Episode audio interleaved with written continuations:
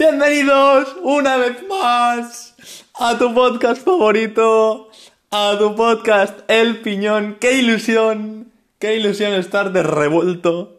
¡Qué ilusión estar de buena aventura! Tenerlos otra vez aquí como podcast escuchas. ¡Qué ilusión que me hace estar contactando aquí con ustedes, repasando las cuestiones más importantes del carnet de conducir yo soy Pau, el único hincha del Real Valladolid. Y hoy, y hoy tenemos nuevo episodio de tu podcast favorito, el podcast El Piñón, el que, como dice la palabra, aprenderás a conducir en un piñón. ¡Ahí vamos!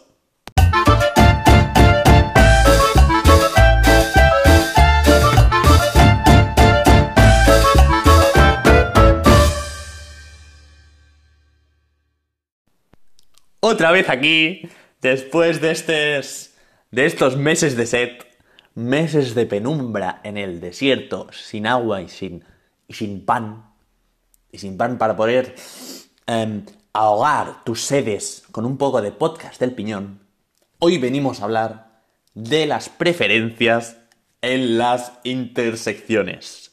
¿De qué vamos a hablar hoy?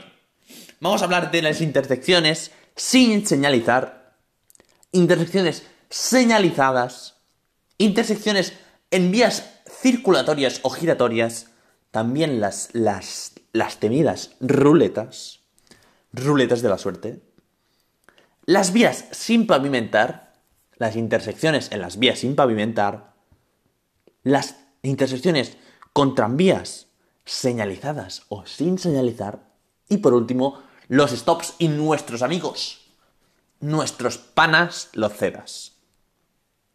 Vamos a darle todo. Vamos a comenzar por las señalizaciones en las que nosotros tenemos la prioridad.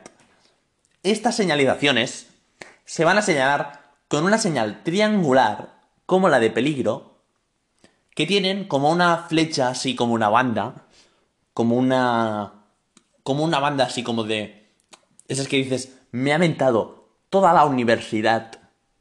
Denme la diplomatura, por favor. Estas flechas que, que parecen como una banda universitaria son como así, unas flechas eh, rectas y al final de la, al final de la flecha, en vez de tener como todo lo, todo un triángulo, tienen solo como una puntita. Y entonces te indica por el lugar en el que te van a venir los coches. La otra señal que es que tengo prioridad en todas y cada una de las carreteras, que siempre tengo prioridad, es una señal en forma, en modo, en modo em, rombo, en la cual tenemos como un borde de color blanco y adentro es de color amarillento, como un color Bart Simpson. Cuando vemos, uy, eh, tengo el color Bart Simpson, tengo el color eh, señal con el borde blanco más un, color de Bart Simpson dentro, un color amarillo. Eso es que tenemos prioridad en todas las intersecciones. Y cuando tenemos esta misma señal tachada bruscamente por un color negro, con una, con una tacha negra, es que ha llegado el fin de la prioridad de estas intersecciones. Cuando teníamos, tenemos y tendremos una intersección sin señalizar, sin señalizar esta prioridad de saber quién pasa, quién boludos va a pasar, siempre, siempre tiene prioridad el que va de frente sobre el de la izquierda. O sea, siempre tiene prioridad el que viene por tu derecha. Por ejemplo, si nosotros vamos, imaginaros, nosotros vamos por el carril, con nuestro carril de el final hacia adelante, o sea, un carril recto, y nos encontramos un cruce, una intersección, si viene algo, esto es sin señalizar, ¿eh? Mucho, muy, mucho importante sin señalizar. cuando viene un coche por la derecha, nosotros tenemos que dejarle, dejarle pasar porque los de la derecha tienen prioridad. En cambio, si por el otro lado viene un coche por la izquierda, si viene un coche por la izquierda, él nos tendrá que dejar pasar a nosotros, a los chavos, a los panas, a los ombligos, porque todo el mundo, escúchenme, eh, gente del podcast del Piñón, escúchenme, todo el mundo tiene un ombligo. Y un ombligo que respetar. Y por eso, los que vienen de la izquierda nos dejarán pasar. Y pasaremos por delante de todos. Me he cabreado un poquito con, los, con la gente con ombligos, pero es normal. Por norma general, se cederá el paso a la derecha. Y los que vamos de enfrente siempre tendremos prioridad sobre la izquierda. Damosle demes, le damos ahora mismo hacia las intersecciones de circulación giratoria, las famosas ruletas, las famosas rotondas, guamachos temidas por muchos estudiantes. Primero de todo nos encontramos con la glorieta. La glorieta es aquella, es aquella intersección de circulación giratoria en las cuales hay un trozo de tierra redonda al medio y los coches vienen por los lados. Tú con tu coche vienes por el lado, das la vuelta a la rotonda y te vas por el carril que más te convenza. Entonces, en este tipo de glorietas, de rotondas, siempre tiene prioridad el que se encuentra ya dentro de la rotonda, no el que va a entrar. El que se encuentra dentro tiene prioridad sobre del que va a entrar. Pero, en el caso de las plazas, las plazas son este tipo de rotondas, en las cuales la isleta del medio que en la glorieta era redonda, en las plazas hay uno o dos carriles por el medio, o sea, circulando que atraviesan la plaza.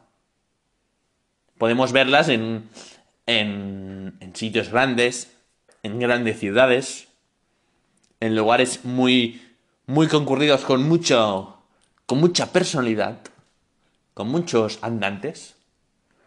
En estas plazas tienen prioridad de paso los vehículos que vengan por la derecha. Si yo ya estoy dentro de una ruleta, dentro de una rotonda, dentro de esta plaza, pero me viene por la derecha, que puede ser, por ejemplo, cuando el carril del medio viene desde la derecha, entonces tendrá prioridad el que venga por la derecha. Esto es muy difícil que no que exista porque normalmente en estas plazas ya hay semáforos que van regulando a las personalidades. Pero cuando no exista ninguna señal que regule ni de prioridad de paso, se está obligado a respetar esta normativa. Llegan mis favoritas, mis favoritas intersecciones sin pavimentar estas vías sin pavimentar en las cuales vienen del campo. Viene de, de echarse ahí, de plantar unos tomates. Viene mi amigo, mi amigo el, el Rebeco. Mi amigo el Rebeco de plantarse unos tomates y viene por una calle sin pavimentar y yo voy por mi autovía. El vehículo, el vehículo que circula por la autovía, en este caso yo, siempre tendré prioridad de paso. Sobre mi amigo Rebeco, por muy bueno que sea mi amigo Rebeco, que viene de plantar unos tomates y viene desde un carril no pavimentado, un carril, por ejemplo, de. de. de arena, por ejemplo. Viene de un carril no pavimentado y quiere incorporarse a la vía, yo siempre tendré prioridad de paso. Ya sea por la derecha o por la izquierda siempre tendré prioridad de paso yo a mi amigo Rebeco. Mi amigo Rebeco, él, eh, lo vamos a llamar Rebeco, el hortalero, que viene de plantar unos tomates. No cabe duda nombrar, decir y argumentar que en una intersección con tranvías sin señalizar, siempre tendrá prioridad el monstruo Trump. No Trump, presidente de los, de los USA, no Trump, presidente de los USA, sino Trump de tranvía. El tranvía siempre tendrá prioridad cuando nos lo cruzamos en una intersección sin señalizar. Pero en las señalizadas siempre obedeceremos, estaremos al quite, clic, clic, al quite de las señales dados, dados, dadas que eso, dado, dado de eso, esas son los que nos darán las prioridades de paso. Si nosotros hacemos un stop, vamos a realizar dicho stop o dicho ceda sobre el tranvía. Y el tranvía también tendrá sus dichas propias señales. Y ya en esta última velada de las preferencias de las intersecciones, vamos a ver qué haremos cuando hay un ceda o un stop. En estos, en estos dos casos, todos los conductores tendrán que detenerse, si es preciso, ahora le veremos, y ceder el paso a ambos lados. En el caso del CEDA, esta señal triangular de borde rojo interior blanco, si tenemos que detenernos y hay una buena visibilidad, realizaremos esta detención en la línea de intersección. Pero si no hay, si no hay línea, si no vemos, si no localizamos ninguna línea, la haremos inmediatamente antes de la intersección. Cuando no tengamos visibilidad, bien porque no veamos, porque hay un árbol caído, porque la calle es estrecha, porque hay nubulosa en el ambiente. En este caso, de que no tengamos visibilidad, la detención se efectuará directamente en el lugar donde se tenga visibilidad.